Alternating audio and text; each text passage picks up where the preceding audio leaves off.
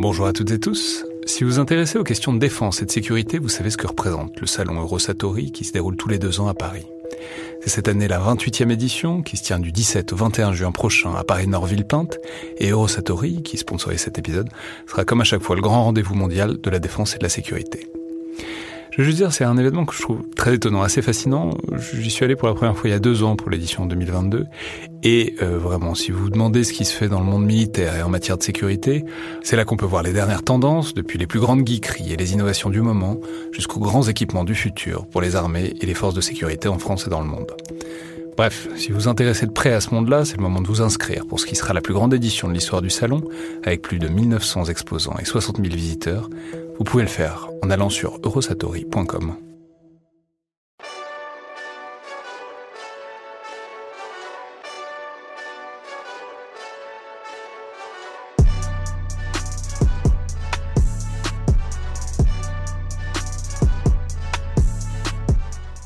Bonjour à toutes et tous et bienvenue dans le Collimateur, le podcast de l'Institut de recherche stratégique de l'école militaire, l'IRSEM, consacré aux questions de défense et aux conflits armés. Je suis Alexandre Jublin et aujourd'hui c'est un podcast un peu particulier puisque on l'a enregistré il y a quelques semaines à l'occasion d'un très bon colloque sur la sociologie militaire qui s'est tenu à l'IRSEM les 13 et 14 décembre dernier et qui va donc être organisé en deux parties avec Eliamine Setoul puis Anne Muxel. Euh, je vais vous expliquer pourquoi dans un instant.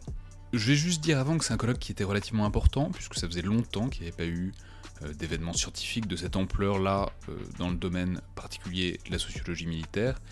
Et donc on voulait faire quelque chose pour marquer un peu le coup et pour rendre le colloque accessible aux auditeurs du collimateur qui s'y seraient pas rendus, puisque c'est aussi un peu le rôle du podcast que de diffuser des événements scientifiques de qualité. Donc deux parties, je vous l'ai dit, parce que on a eu un double souci qui était d'une part de parler des grandes orientations de la recherche dans le domaine, mais en même temps aussi de ne pas faire quelque chose de trop abstrait et désincarné, et donc de parler également d'une recherche concrète, c'est-à-dire de vous donner vraiment euh, de la matière sur ce qu'est la recherche en sociologie militaire telle qu'elle se fait. Donc c'est ce qu'on va faire d'abord avec Eliamine Setoul, avec qui euh, je discute de ses recherches sur la gestion de l'islam des musulmans dans l'armée française, dont il a fait une communication qui était très remarquée et très discutée au colloque.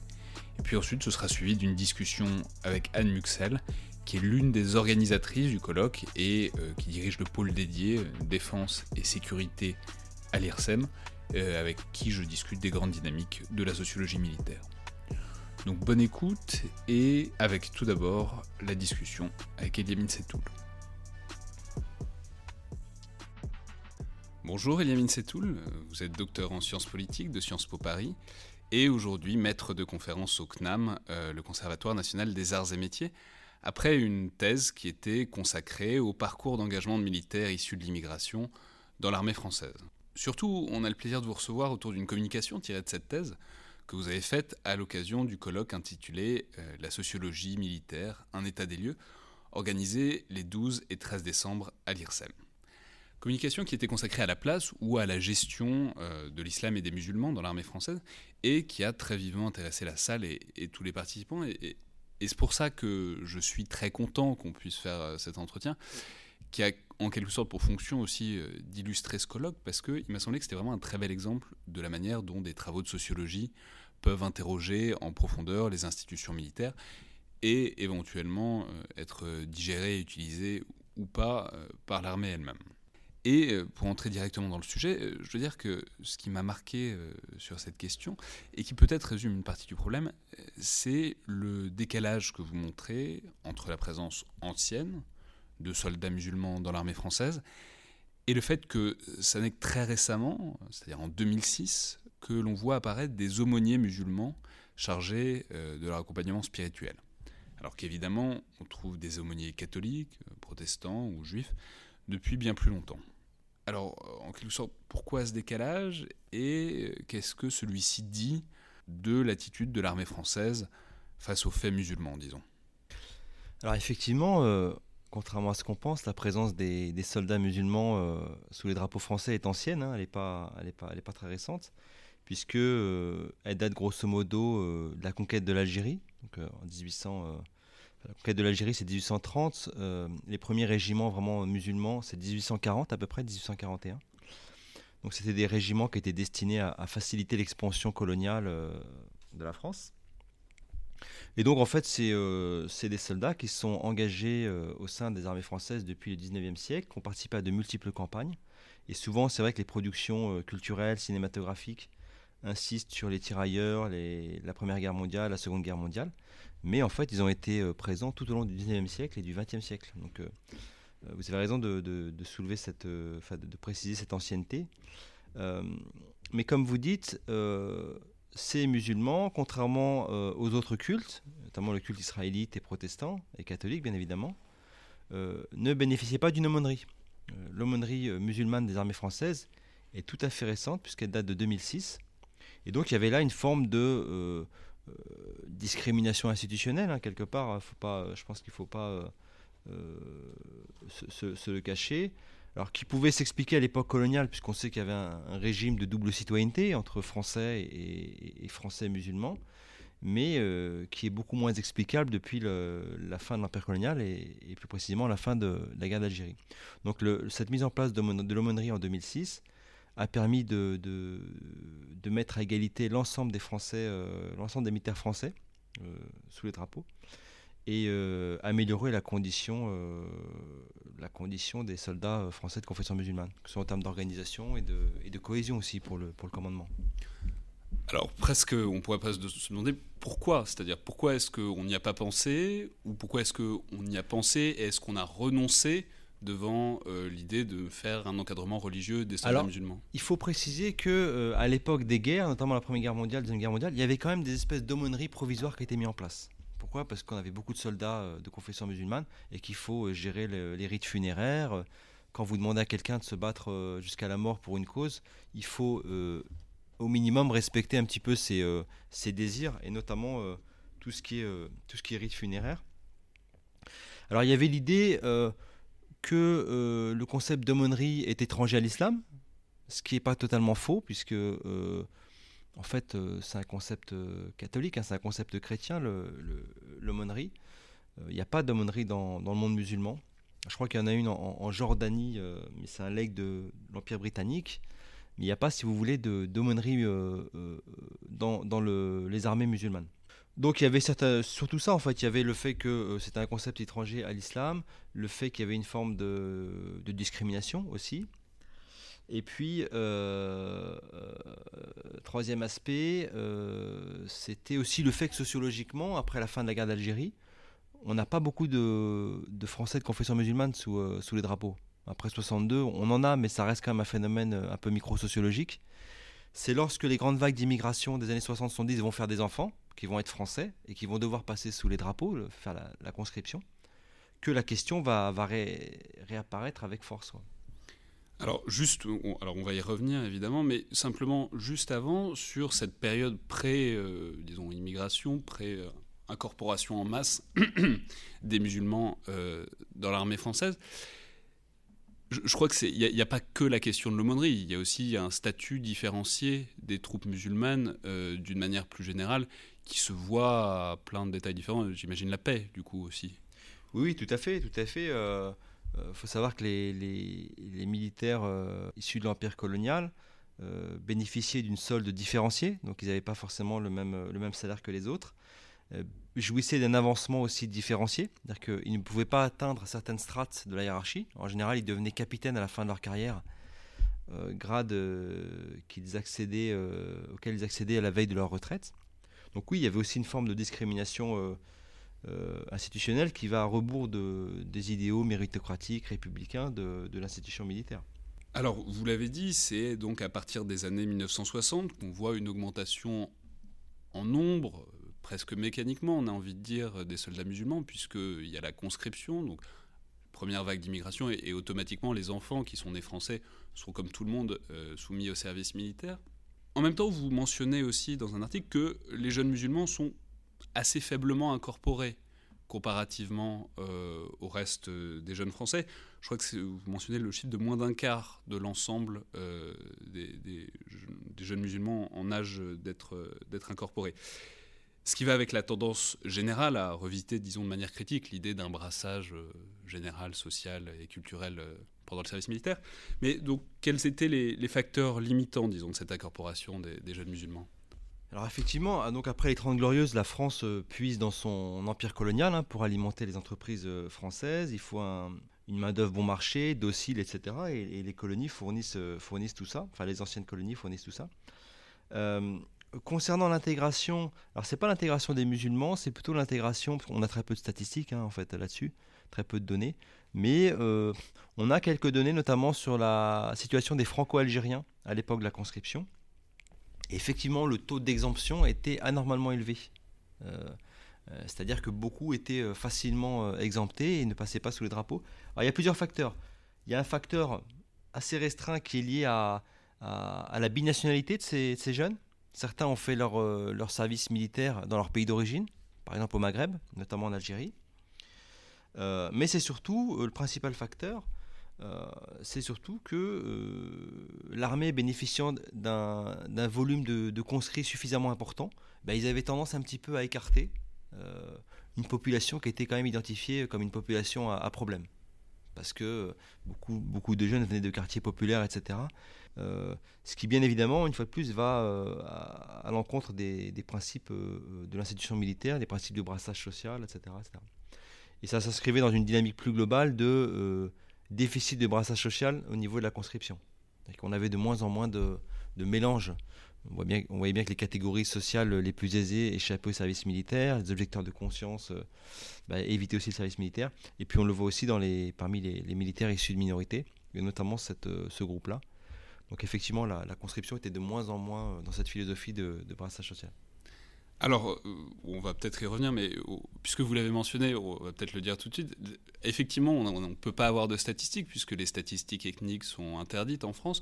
Mais même approximativement, est-ce qu'on a une idée aujourd'hui de la proportion de Français d'origine musulmane, euh, disons, dans l'armée française? Alors, on n'a pas de statistiques, on a quelques estimations, mais vraiment euh, à la louche, donc il faut, prendre, faut prendre des pincettes. Euh, moi, par rapport à des observations que j'ai pu faire, des discussions avec des, aumôniers, euh, musulmans notamment, euh, je pense que le chiffre de 10% ne serait pas, enfin serait assez proche.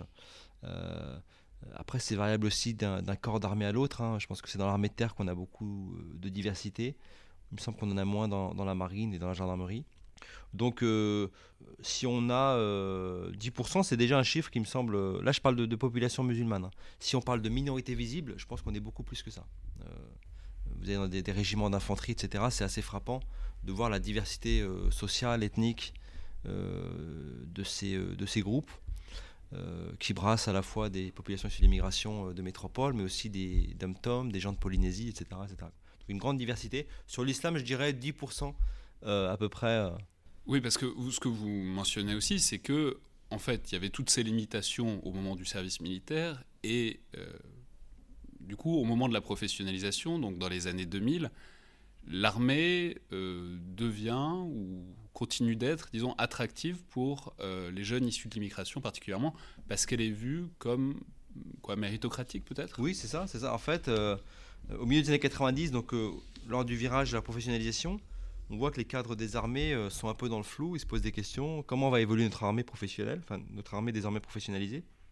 Est-ce qu'elle ne va pas se couper de la, nation, c'est-à-dire devenir une espèce d'institution euh, euh, composée entre guillemets de Français de souche, des villes ou des campagnes? Ou est-ce qu'elle va continuer un petit peu à refléter cette diversité sociale qui était aussi inscrite dans la philosophie de la conscription? Et ce qu'on a observé finalement, c'est un, peu ce qu'on a observé aux États-Unis euh, lorsqu'ils se sont professionnalisés au début des années 70. C'est une attraction assez forte euh, chez euh, les minorités visibles, les minorités ethniques. Pourquoi? Parce que comme vous, l'avez souligné, les armées développent des dispositifs de recrutement relativement méritocratiques. C'est-à-dire que pour entrer dans l'armée, vous faites, en tout cas au niveau des militaires du rang, des sous-officiers, souvent vous passez des tests physiques, psychotechniques. Et puis si vous êtes bon, si vous êtes compétent, eh ben, vous êtes recruté. Et on sait que euh, dans la société civile, les marqueurs ethniques, identitaires, l'adresse, le faciès peuvent être des freins à, l'intégration ou au recrutement, ce qui est beaucoup moins le cas euh, au sein des armées. Donc beaucoup de jeunes ont trouvé des opportunités professionnelles, des opportunités d'intégration au sein de, de l'institution militaire, comme ça a été le cas aux États-Unis dès les années 70, où on sait qu'il y a une surreprésentation des latinos, des afro-américains au sein de l'institution. Et avec, en plus, on a des statistiques ethniques assez développées pour pouvoir le, le démontrer. Oui, c'est ça. C'est l'idée que non seulement ça attire, mais en plus ça, enfin, ça fonctionne. D'ailleurs, c'est une question. Est-ce que euh, les jeunes issus de l'immigration restent dans l'armée, ils trouvent des carrières, ou est-ce que c'est un passage ou... C'est-à-dire comment est-ce que cette, euh, disons, accès méritocratique se, se, se, caractérise sur le temps long? Alors déjà, je pense qu'il faut distinguer euh, les différentes strates. Pour schématiser, on a les militaires du rang, les sous-officiers et les officiers. Euh, chez les militaires du rang et les sous-officiers, il y a une, euh, attraction importante. Euh, ça marche plutôt bien. Et il y a une vraie diversification, je pense, de, l'institution. Au niveau des, officiers et plus précisément au niveau des grandes écoles militaires, je pense qu'il y a encore beaucoup de défis. on a des difficultés. C'est un phénomène qu'on observe dans pas mal de grandes écoles françaises, hein, qui sont souvent assez élitistes, assez homogènes socialement et qui est particulièrement fort, je pense, dans les, dans les grandes écoles euh, euh, militaires françaises. Donc je dirais qu'aujourd'hui, le défi, c'est plutôt de, de diversifier euh, ces grandes écoles, mais de manière vraiment proactive et, offensive. Moi, j'ai identifié grosso modo trois catégories de, militaires. j'ai rencontré des militaires qui venaient de familles de militaires, donc qui, avaient une, qui étaient socialisés un peu à travers leur famille à ce métier. des militaires qui, par exemple, étaient des petits-fils de tirailleurs, des petits-fils de harkis, ou qui tout simplement avaient de la, famille militaire euh, dans d'autres pays, camerounais, qui, franco-camerounais qui a de la famille euh, militaire au Cameroun ou, euh, ou en, Tunisie ou, ou, je ne sais où, et qui donc eux s'intégraient plutôt bien et souvent faisaient des, grandes carrières parce qu'ils avaient vraiment cette fibre-là. Il y avait une seconde catégorie, des jeunes un peu plus diplômés qui eux s'étaient souvent confrontés au plafond de verre dans la cité française, qui ont envoyé des CV puis qui ont un petit peu eu des difficultés pour obtenir des, entretiens et qui, euh, comme je l'ai dit tout à l'heure, euh, euh, bah, voient dans l'armée une espèce d'institution dans laquelle, où, quel que soit leur profil, ils seront accueillis. En tout cas, ils seront évalués objectivement. C'est surtout ça. ce qui n'est pas toujours le cas dans les processus de recrutement du, secteur civil. On sait que des fois, à la lecture même du nom du patronyme, les recruteurs vont, vont, écarter le CV parce qu'il ne correspond pas à notre cible, à nos habitudes, etc. Et puis, une troisième catégorie qui, eux, sont plutôt dans une espèce de quête identitaire, une quête de, structuration, de stabilisation sociale, qui viennent de milieux assez défavorisés, avec des trajectoires familiales parfois difficiles, euh, euh, parfois chaotiques, qui, eux, vont vraiment rentrer dans l'armée comme si c'était une famille, une valorisation, etc. Et là, on a des parcours assez, euh, assez ambivalents. Il y a des jeunes qui ne s'adaptent pas, et puis des jeunes qui, qui, s'adaptent très bien. Donc, donc c'est, toujours du cas par cas. C'est pas évident de, de, de généraliser. Même si, grosso modo, euh, les jeunes que j'ai interviewés au cours de, ma thèse de doctorat sont pour une majorité assez satisfaits de, ce qu'ils ont pu trouver au sein des armées. Alors, pour revenir à la question plus spécifique de la place de l'islam dans, les armées françaises, comment est-ce que vous avez eu l'impression que ça, a, que ça a fait évoluer l'institution? Est-ce que ça a changé des choses? Est-ce que ça a changé des choses dans la pratique religieuse des soldats français musulmans qui étaient déjà là bien avant 2006, euh, comme on l'a dit? Euh, ou est-ce que c'est plus une reconnaissance institutionnelle d'un fait déjà établi selon vous? C'est, euh, je pense qu'il y a pas mal de, bienfaits en fait à cette aumônerie. Euh, d'une part, elle facilite l'organisation du, fait musulman, puisqu'il était avant 2006, il était organisé aussi. Hein, si vous voulez, il y avait une organisation pour les musulmans, mais qui était moins efficace, je pense puisque d'un régiment à l'autre, on voyait des variations. Hein. Certains régiments euh, avaient une vraie organisation, d'autres c'était un petit peu, euh, c'était un petit peu, euh, voilà quoi, un peu plus désordonné, je dirais. Et puis surtout, je pense qu'il ne faut pas négliger la dimension symbolique, c'est-à-dire que avant 2006, vous étiez un Français, un militaire français de confession musulmane, vous pouviez avoir l'impression d'être un petit peu à la périphérie du système, quoi. Parce que vous alliez dans votre régiment, il y avait un aumônier israélite, un aumônier catholique, un aumônier protestant qui s'occupaient de, euh, leurs soldats, puis qui pouvaient s'occuper aussi des musulmans, parce qu'il y avait aussi une espèce de, transversalité hein, dans la fonction des aumôniers, transversalité, je dirais, religieuse. Mais quand même, euh, euh, pour des jeunes qui pouvaient être discriminés déjà dans la cité civile et rentrer au sein des armées, ils se rendaient compte qu'ils n'étaient pas tout à fait traités comme les autres. Quoi. Donc ça, pouvait nourrir un discours de ah ouais, on est quand même un peu à la périphérie du, de l'institution. même, même dans les armées, on n'est pas tout à fait traité comme les autres. Et du coup, le fait d'avoir mis en place une aumônerie, qui est assez importante, hein, puisqu'il y a 38 aumôniers musulmans, donc c'est un vrai, un, vrai, une vraie organisation. Bah ça, met au même niveau, en tout cas du point de vue institutionnel, tous les cultes. Mais ça, je pense que c'est important. Et, ce qui est intéressant aussi, c'est que euh, on voit comment l'aumônerie musulmane s'est beaucoup inspirée de l'aumônerie euh, catholique. Euh, par exemple, l'aumônerie catholique organise régulièrement un pèlerinage à Lourdes. Et ben, l'aumônerie musulmane a fait la même chose avec la Mecque. Donc ils font régulièrement, tous les ans, je crois, ils font un, pèlerinage à, la Mecque. Et donc on voit comment cette culture militaire déjà existante, elle influe pour les, chez les musulmans. Et puis ce qui est intéressant aussi, c'est que ce, concept d'aumônerie, comme je l'ai dit tout à l'heure, euh, il n'existe pas dans les pays musulmans. Donc là, on a affaire à un vrai phénomène d'acculturation. Comment euh, euh, une tradition chrétienne est, réappropriée par, par la, sphère musulmane, si vous voulez. Donc là, il y a quelque chose d'assez d'assez intéressant, et du coup, qui, m'amène à dire que parfois on a des discours un petit peu discours un petit peu parano sur l'islam, l'islamisation, etc mais euh, très souvent c'est beaucoup plus les sociétés occidentales qui formatent le religieux musulman que euh, l'islam qui euh, se développerait en Occident et qui le, formaterait à son, à son image. Maintenant, je voudrais simplement revenir sur, sur la réalisation même de votre thèse. Vous l'avez dit, vous avez fait beaucoup d'entretiens, donc il y a une grande partie ethnographique dans, ce travail, avec des, jeunes engagés, comme, comme avec des responsables militaires d'ailleurs. Et vous demandez comment ça s'est passé d'une part, c'est-à-dire est-ce que cette problématique de de manière différenciée euh, des jeunes engagés en fonction de leur origine a été facile à faire passer au cours de l'enquête dans une institution qui, qui veut quand même beaucoup s'inscrire dans un, dans un universalisme républicain théoriquement aveugle aux différences. Et aussi en aval, est-ce que vous avez perçu l'institution comme demandeuse de résultats utilisables directement, même si ce n'est pas forcément la fonction du, chercheur? Et, est-ce qu'elle l'a fait quoi? Alors, euh, Effectivement, donc mes terrains, grosso modo, c'est euh, euh, c'est une thèse qui s'est réalisée sur 5 euh, années, 6 stages d'observation, 3 dans des CIRFA, donc dans des centres de recrutement, où j'observais un petit peu comment on recrutait ces jeunes, et 3 dans des différentes bases militaires. Alors effectivement, dans le contexte français, autant chez les anglo-saxons, tout ce qui est ethnicité, minorité ethnique, ça fait l'objet d'une sociologie assez, assez riche hein, depuis, depuis des décennies. Euh, en France, déjà, c'est une sociologie qui est moins développée, je dirais. Et puis si on, regarde au niveau des armées, euh, moi quand je suis arrivé euh, en 2005-2006, il y avait quasiment rien. C'était un terrain en friche. Quoi. La question de la place des minorités ethniques dans l'armée française, ça n'a pas été évident. je dirais que c'était ambivalent. Il y avait deux axes. Il y avait d'une part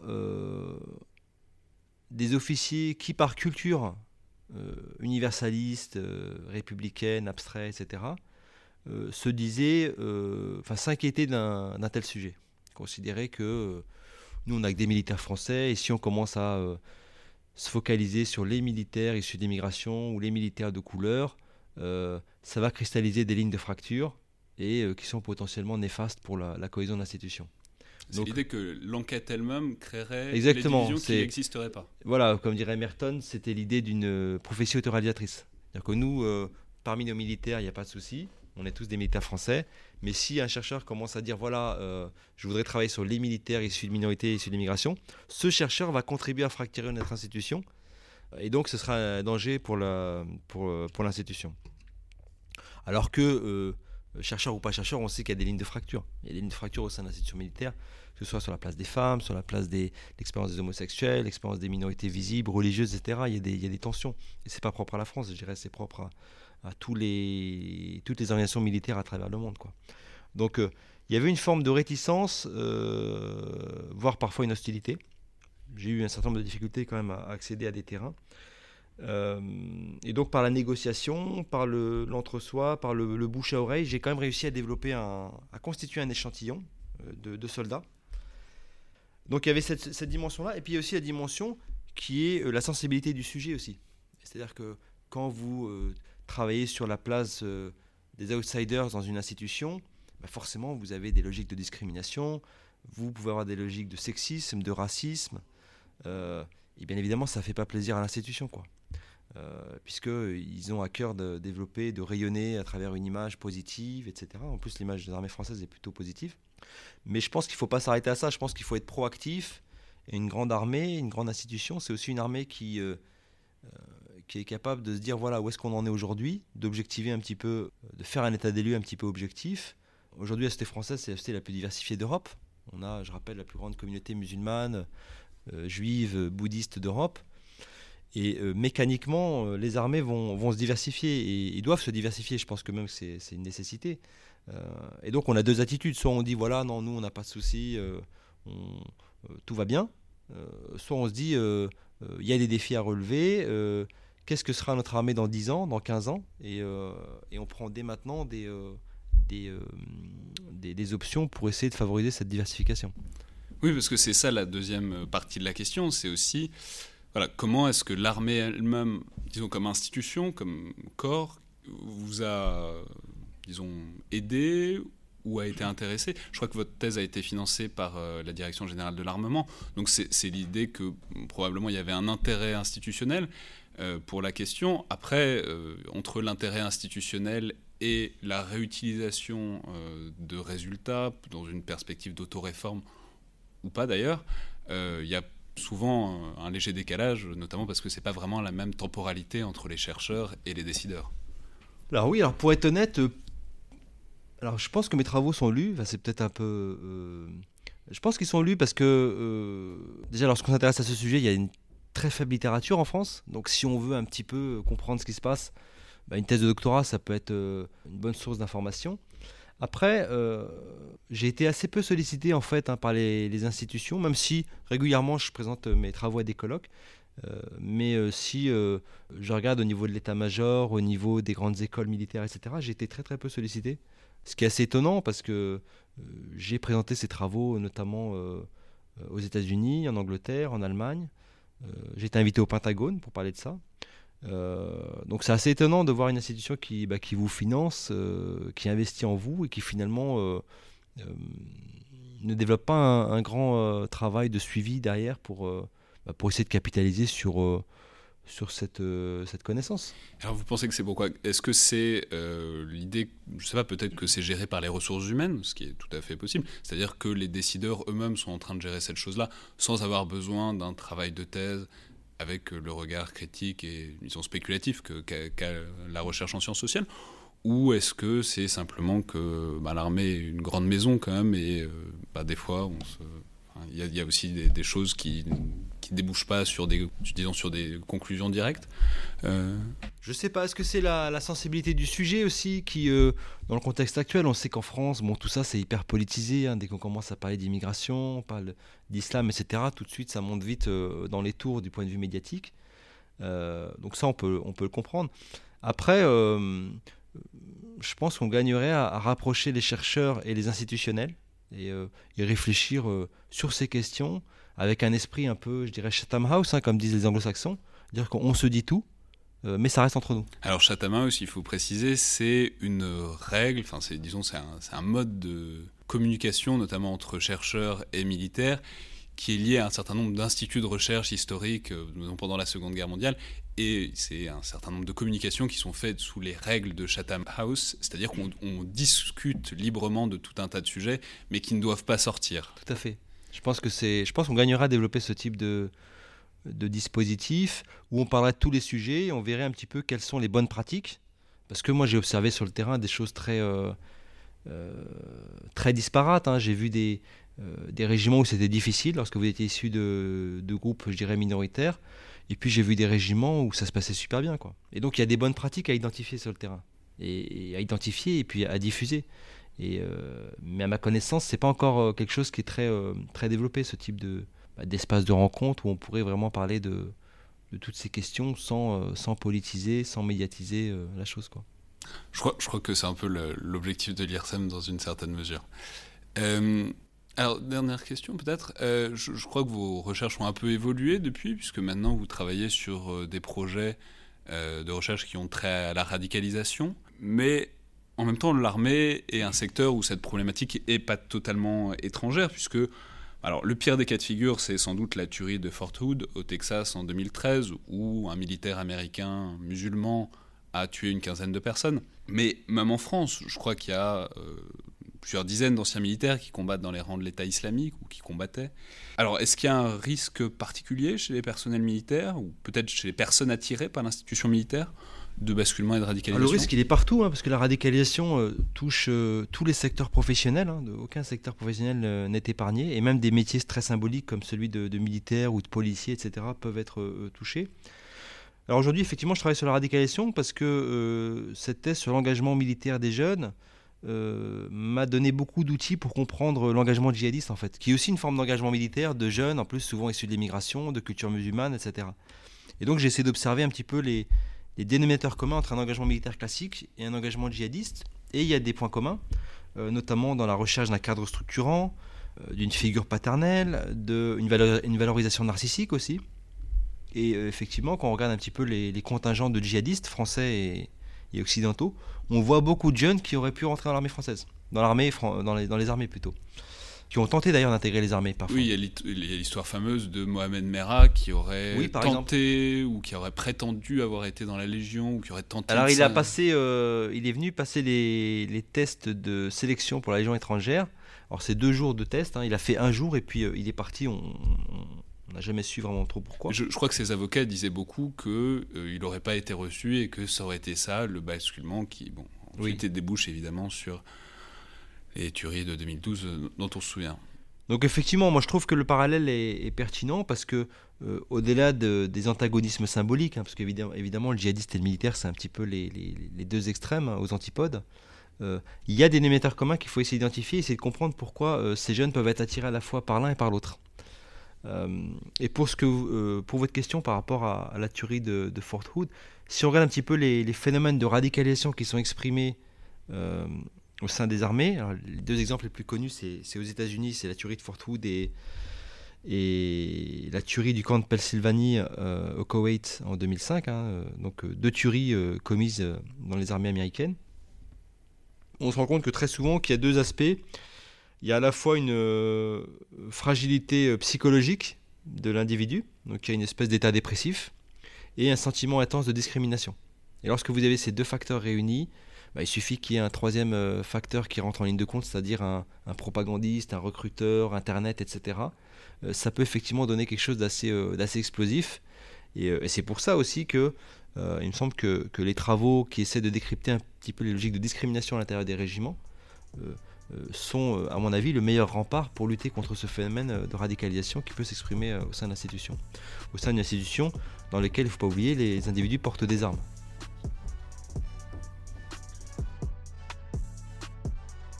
Merci beaucoup à Eliamine Setoul pour cet entretien.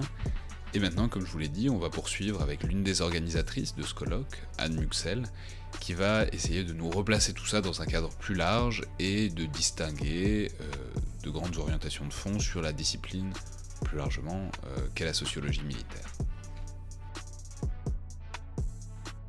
Bonjour Anne Muxel, donc vous êtes directrice de recherche CNRS rattachée au CEVIPOF et directrice du domaine défense et société de l'IRSEM. Donc vous avez participé, vous avez dirigé l'organisation de ce colloque intitulé La sociologie militaire, état des lieux, les 12 et 13 décembre, dont vous avez fait les conclusions d'ailleurs. Et ce qui frappe dans un premier temps, c'est que c'était vraiment un, colloque d'importance. J'ai compté une cinquantaine d'intervenants, une dizaine de nationalités différentes, ce qui fait qu'on a eu d'ailleurs des traductions simultanées, c'est toujours l'indice d'un colloque d'importance. Donc la première question qu'on a envie de poser, c'est pourquoi un tel colloque, pourquoi maintenant, et voilà, quels étaient les enjeux de cet état des lieux de la sociologie militaire il était très important pour le domaine défense et société d'organiser un événement majeur dans le champ de la sociologie militaire. Le dernier colloque remontait à 2002, c'est-à-dire près de 16 ans. Et donc, euh, depuis, en tout cas en France, il n'y avait pas eu euh, d'événements scientifiques, de possibilité euh, de croiser les regards, les objets et même les disciplines sur euh, la thématique de la sociologie euh, militaire. Et donc, euh, voilà, on est très content de, porter, de porter ce projet qui a réuni beaucoup de chercheurs nationaux, mais aussi internationaux. Alors, ce qui frappe aussi dans, les, dans les panels, c'était la présence très notable de militaires. Il y en avait un certain nombre, à peu près dans tous les panels. Euh, ce, qui est, est particulier, parce qu'on pourrait penser que peut-être que les membres de l'institution ne sont pas forcément les mieux placés pour porter un regard critique, ou en tout cas pas le même type de regard critique que des universitaires sur le temps long. Donc qu'est-ce que ça apporte, selon vous, cette présence de militaires qui, qui essayent d'avoir un regard en tout cas sociologique sur l'armée? Alors il est justement euh, tout à fait euh, important, et je dirais que c'est dans notre cœur de métier euh, ici à l'IRSEM, et tout particulièrement dans le domaine défense et société, de travailler à l'interface hein, du monde civil et, du monde, et du monde militaire. Et donc au sein de l'école militaire, c'est vrai que nous pouvons justement bénéficier de cette interaction entre, entre ces deux univers. Et moi qui suis euh, sociologue, à l'extérieur donc de, de l'univers euh, militaire, euh, j'ai trouvé très riche la possibilité justement de nouer des, des échanges, des collaborations, parce que ce sont autant de points de vue différents, de pratiques, de, de socialisation, d'univers de référence et même de valeurs hein, qui, qui peuvent dialoguer, dialoguer entre elles. Euh, être confrontés au travers de problématiques justement sociologiques. Et toutes ces problématiques, nous avons voulu les mettre en lumière, les mettre en musique au travers des dix tables rondes qui euh, constituent donc le, le, le, colloque. Alors du, du, coup, justement, comment est-ce que ça fait interagir ce, ce dialogue entre, entre sociologues et militaires? Est-ce que, euh, disons, la présence de militaires comme enquêteurs sur l'institution, est-ce que ça permet un, disons, un dialogue plus fructueux, un retour euh, plus fructueux pour l'institution C'est-à-dire, est-ce que la parole des militaires est aussi mieux acceptée par l'institution que celle peut-être des sociologues enfin, d'universitaires extérieurs, à votre avis? Ce n'est pas si facile, parce qu'il y a évidemment des voilà, des réticences réciproques, euh, euh, des, représentations euh, que l'un et l'autre de ces deux mondes partagent. Donc ce n'est pas, ça ne va pas de soi. Et donc toutes les initiatives de ce genre servent à, finalement lever les, a priori, les idées préconçues, les clichés qui bien souvent nuisent à euh, ce que peut produire euh, la rencontre entre des univers différents, entre des compétences différentes, encore une fois, euh, voilà, les, civils et, les militaires. Et ce qui était intéressant dans ce, colloque, c'est que au-delà des problématiques et nombreuses que nous avons évoquées, travaillées, mises en, évidence, eh bien, on voyait bien que s'engageait aussi un dialogue sur les méthodes, sur, sur les cadrages théoriques, euh, sur euh, les interprétations. Et je crois qu'on a beaucoup à apprendre hein, des deux côtés euh, de la façon dont les uns et les autres travaillent, mais aussi appréhendent, appréhendent ces problématiques. Et du coup, j'imagine que ça pose aussi la question de la temporalité, puisque l'institution militaire, c'est une institution où on prend des décisions en permanence, où on a besoin d'action, on a besoin de retour, on a besoin d'être opérationnel. À l'inverse, le temps de la recherche et de la sociologie, sont des mois, sont des années d'enquête de terrain, puis de rédaction, puis d'interprétation des résultats. Donc la question, c'est aussi comment est-ce que ces deux temporalités si différentes peuvent euh, interagir? Comment est-ce qu'un militaire, c'est-à-dire comment est-ce que par exemple l'institution se sert de résultats qui ont été produits des années avant? Voilà, comment est-ce que ces, ces deux temporalités peuvent communiquer selon vous? Évoquer la temporalité de la recherche et la temporalité de l'action politique, par exemple, ou de l'action militaire, euh, c'est effectivement très, très juste et, et, très important. Et, cela peut participer, cette différence de temporalité, d'approche, qui a du coup aussi euh, euh, un, impact sur, sur les finalités mêmes hein, de la recherche d'une part et d'autre part de l'action militaire, peut créer justement ce malentendu. Et c'est et ces a priori euh, réciproques que l'on peut, euh, que l'on peut avoir. Les chercheurs ont beaucoup de mal euh, dans le champ académique à se poser la question de la transformation de, leurs recherches, de leurs résultats en application concrète en action, action politique, en action ou en action militaire dans le cas présent. À l'inverse, les militaires euh, eux aussi, euh, quand ils euh, sont confrontés à, des décisions, à, une action, à des actions très concrètes, eh ne prennent peut-être pas suffisamment le recul ou le temps nécessaire à intégrer bon nombre de savoirs produits dans le champ des sciences sociales. Hein. donc on, voit bien comment voilà, l'un et l'autre, l'un et l'autre domaine hein, peuvent se féconder mutuellement. Alors au-delà des vœux pieux, hein, au-delà des vœux pieux, il me semble que c'est cette démarche euh, impulsé donc euh, à l'IRSEM, mais aussi avec euh, les autres partenaires, sûr, que, nous avons eu pour ce, pour ce, ce colloque, que sont l'école de guerre, l'association française de sociologie, Crète Coët Quidan, eh bien, c'est bien la marque d'une tentative, hein, justement, que, que l'un et l'autre domaine intègrent les apports et les compétences qui leur sont spécifiques. Oui, justement, au-delà des vœux et au-delà de la théorie, est-ce que vous sentez ce désir, cette volonté de la part de l'institution d'avoir ce genre de retour? Est-ce que vous sentez cette espèce de soif de connaissances théoriques qui viennent des sciences sociales? Oui, je la, sens. Alors après, euh, il n'y a pas forcément... Euh, la disponibilité, le temps pour cela. Il y a aussi des, comment dire, euh, on ne peut pas penser que l'institution militaire forme un tout homogène. Il y a des, il va y avoir des, corps d'armée ou des, ou des personnalités qui vont être plus ou moins euh, intéressées par cette démarche, bien sûr. Mais n'oublions quand même pas que à l'intérieur même euh, de l'institution militaire, il y a des chercheurs, des sociologues, des chercheurs en sciences sociales ou des chercheurs dans d'autres dans d'autres disciplines qui font partie de l'armée et qui sont des militaires et qui étaient d'ailleurs associés à notre, à notre colloque. Donc, quand même, l'institution militaire reste malgré tout préoccupée hein, euh, par les questions, euh, par les questions euh, de la sociologie. Alors du coup, j'imagine que ça pose aussi la question de qu'est-ce que devient cette sociologie militaire, comment est-ce qu'elle s'oriente. Il un des intervenants, il disait que pendant très longtemps, la sociologie militaire avait pâti d'être très orientée sur les ressources humaines, sur les problématiques de ressources humaines et que maintenant on en sortait. Qu'est-ce que vous en pensez? Est-ce que vous pensez que c'est une tendance de fond qui se dégage ou est-ce que c'est encore fragile?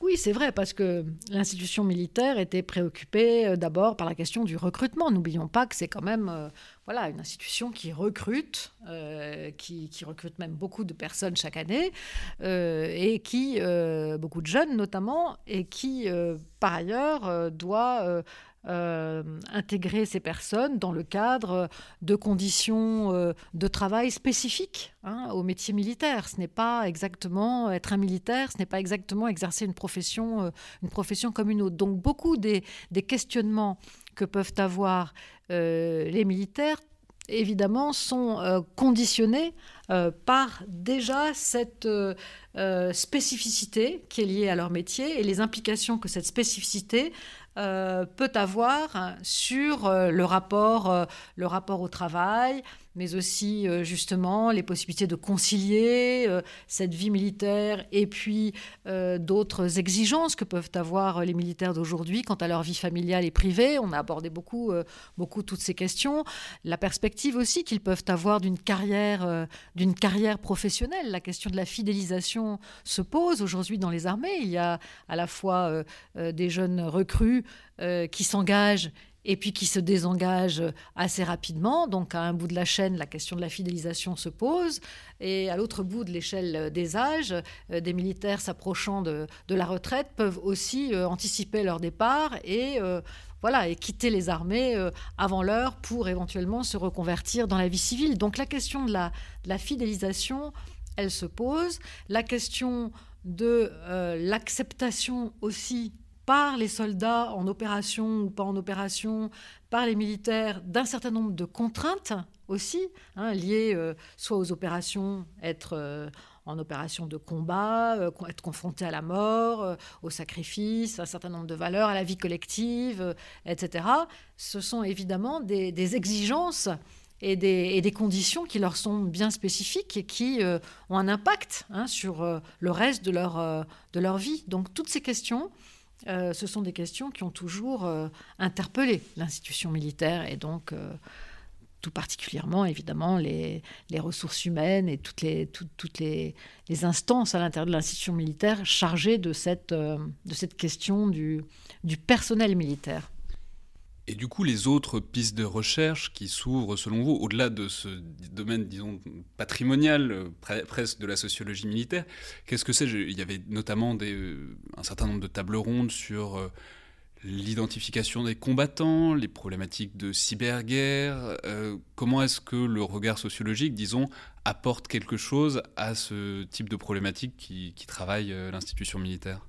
Oui, qu'est-ce qu'un combattant euh, aujourd'hui? Donc, euh, au-delà de la nécessité de réfléchir euh, profondément à qu'est-ce qu'un combattant, qu'est-ce qu'un combat, qu'est-ce que combattre, voilà, quels sont les enjeux à la fois moraux, éthiques, physiques, matériels qui se posent dès l'instant où on est engagé dans une action combattante. Évidemment que pour répondre à toutes ces questions, les sciences sociales donnent des, donnent des grilles de lecture, fournissent, euh, fournissent des hypothèses, et c'est important.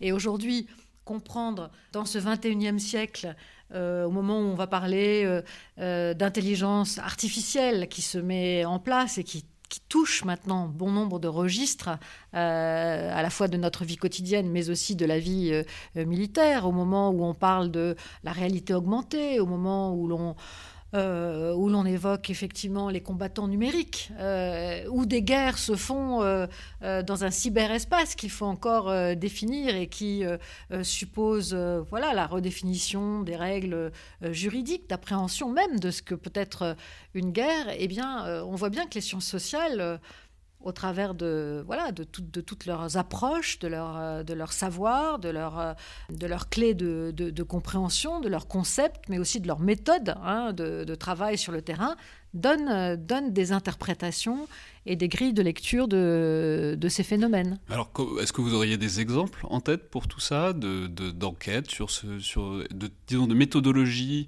ou de démarches de recherche propres aux sciences sociales qui, et à la sociologie plus particulièrement, qui permettent d'éclairer sur ces, sur ces problématiques-là? Bah, il y a d'abord tout, tout, le terrain d'enquête euh, qui euh, permettent de réaliser des, vraies enquêtes de terrain en faisant des, des, des entretiens auprès de l'ensemble des, des, acteurs euh, concernés. Donc je pense que là, il y a beaucoup de, au travers de la sociologie compréhensive, on peut faire beaucoup d'enquêtes, euh, d'enquêtes euh, auprès, des, auprès des militaires eux-mêmes pour saisir à la fois ces évolutions, mais la façon dont ils intègrent ces évolutions.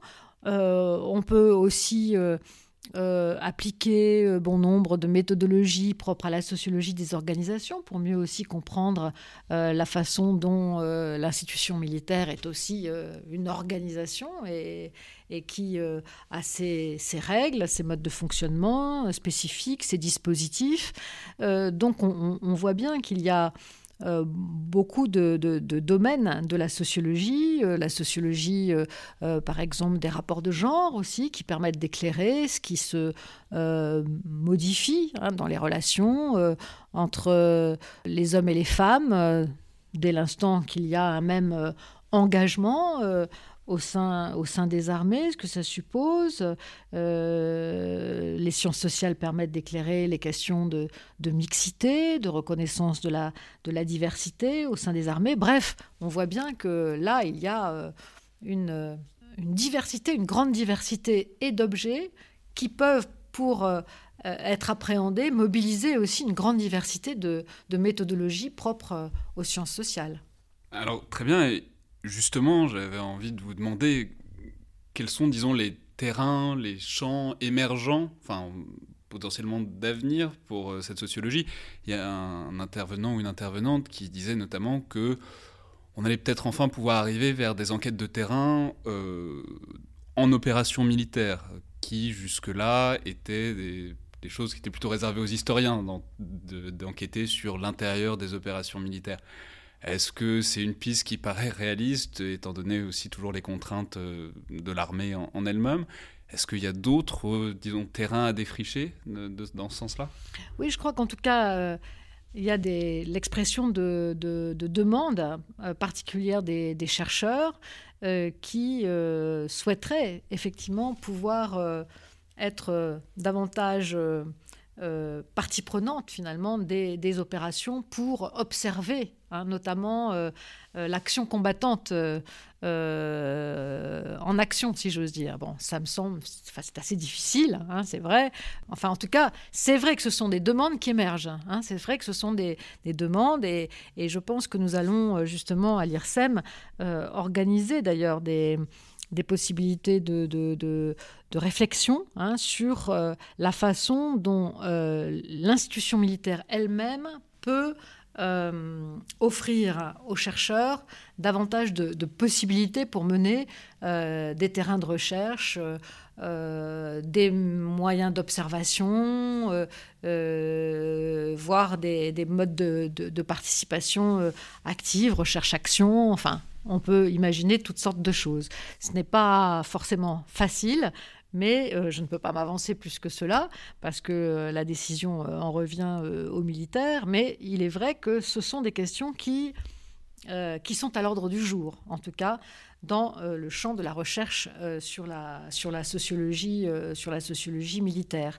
Il y a aussi un autre point qui est apparu d'ailleurs dans le colloque, qui est toujours sur cette question des sources, euh, eh bien, c'est la question de la mémoire et de la constitution d'une mémoire, euh, d'une mémoire combattante. Il est vrai qu'avec le développement, par exemple, euh, du numérique, hein, il y a beaucoup de traces de l'expérience militaire, qu'elle soit combattante ou pas, du reste, qui va disparaître, puisqu'on ne dispose plus des correspondances comme dans le temps, des, journaux, des carnets, des traces, des traces papier, des traces physiques. Et donc, euh, beaucoup d'historiens hein, se posent notamment la question des sources et de la conservation euh, euh, de ces nouvelles sources qui feront la mémoire, la mémoire militaire de demain. Très bien. Eh ben, merci beaucoup, Anne Muxel, d'avoir évoqué donc, ce colloque. La sociologie militaire a un état des lieux qui a eu lieu les 12 et 13 décembre 2018 à l'IRSEM qui donnera probablement, on peut imaginer, lieu à une publication d'actes euh, tirés, des communications. Et euh, merci beaucoup et à bientôt. C'était donc le Collimateur, le podcast de l'IRSEM, l'Institut de recherche stratégique de l'école militaire. Merci à Eliamine Setoul et Anne Muxel, et je vous rappelle que toutes vos suggestions et remarques sont les bienvenues, et que vous pouvez nous joindre sur la page Facebook ou Twitter de l'IRSEM ou à l'adresse euh, le collimateur podcast tout attaché à gmail.com. Et si le podcast vous plaît, n'hésitez pas à le noter et à laisser un commentaire sur iTunes notamment. Merci à toutes et tous et à la prochaine fois.